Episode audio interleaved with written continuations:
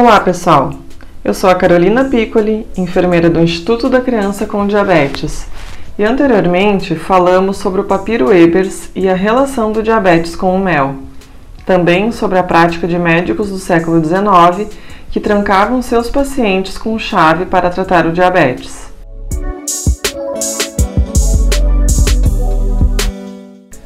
Como acreditava-se que a doença envolvia apenas a falha no metabolismo dos carboidratos, as dietas continham um mínimo de carboidratos e uma grande proporção de gorduras, para tentar substituir as calorias perdidas.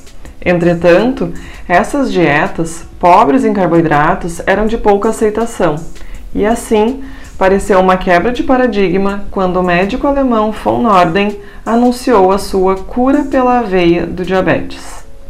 Esse tratamento se espalhou rapidamente, pois era muito mais palatável e as nutricionistas da época faziam um grande esforço para tentar entender o que a aveia tinha que a tornava mais assimilável que os outros carboidratos. Logo após, os seguidores de von Norden anunciaram a banana como o próximo alimento que poderia ser ingerido. Esse tratamento pela aveia foi o mais popular de uma longa lista de curas pelo carboidrato, oferecidas periodicamente, como a dieta do leite, a cura pelo arroz, a terapia da batata e outras que vemos até hoje.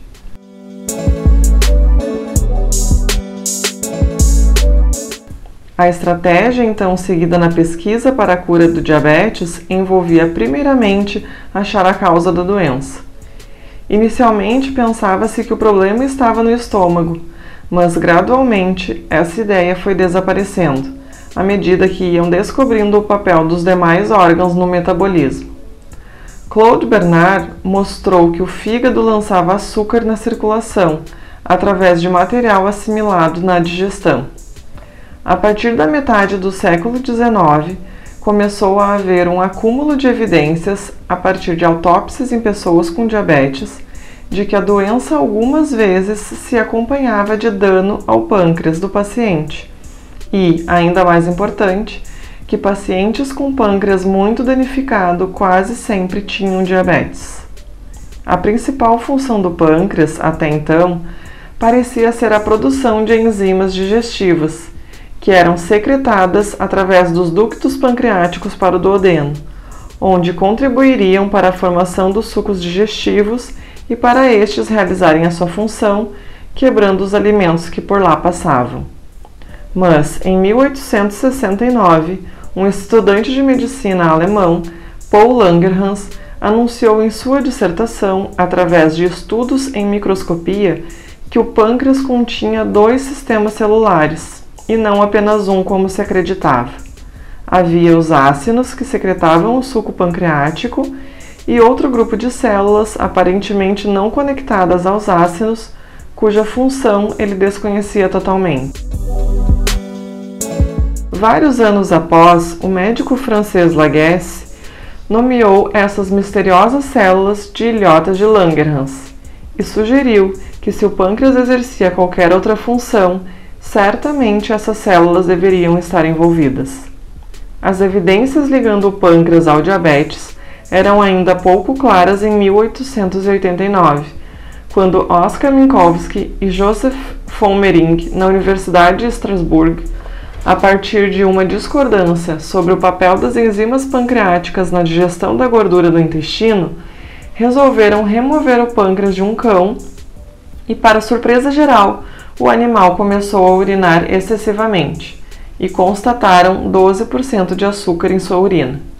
De alguma forma, a ausência do pâncreas causava diabetes.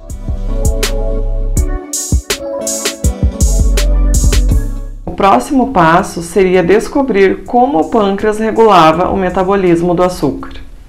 Pensou-se inicialmente que poderia ser a ausência do suco pancreático, mas isso não se confirmou, pois Minkowski logo avaliou a opinião de outros pesquisadores que haviam ligados os ductos pancreáticos para o duodeno e observaram que tal procedimento causava alguns problemas digestivos, mas não o diabetes. Foi difícil chegar à conclusão de que o pâncreas deveria ter duas funções: Uma, a produção dos sucos digestivos representava a secreção externa, pois esses líquidos eram lançados para o duodeno, e a outra, a produção de alguma secreção interna lançada diretamente na corrente sanguínea e que deveria talvez regular o metabolismo dos carboidratos. Em 1901, Eugene Opie, trabalhando na Johns Hopkins University em Baltimore, nos Estados Unidos, conseguiu demonstrar uma conexão entre diabetes e dano às misteriosas ilhotas de Langerhans. Desde então, começou-se a acreditar que as ilhotas de Langerhans produziriam essa secreção interna do pâncreas. Descobrindo-se essa secreção interna, o mistério do diabetes estaria resolvido. Essas novas ideias sobre o pâncreas e sua secreção interna encontravam eco em novos conceitos e achados empíricos sobre os órgãos e suas secreções. Havia inúmeras outras glândulas sem ductos externos, cuja função parecia ser a produção de poderosas secreções internas ou endócrinas, tais como as suprarrenais, o timo, ovários e a pituitária.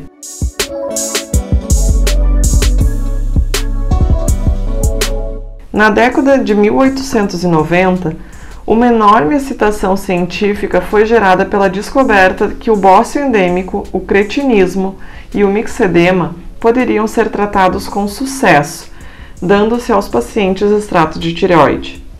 Logo no início do século XX, Starling cunhou o termo hormônio para descrever esses mensageiros químicos que deveriam existir nas secreções endócrinas. O ICDcast é uma produção própria do Instituto da Criança com Diabetes para levar informação confiável e de qualidade aos mais diversos públicos. Siga nas redes sociais e acesse icdrs.org.br para apoiar essa causa.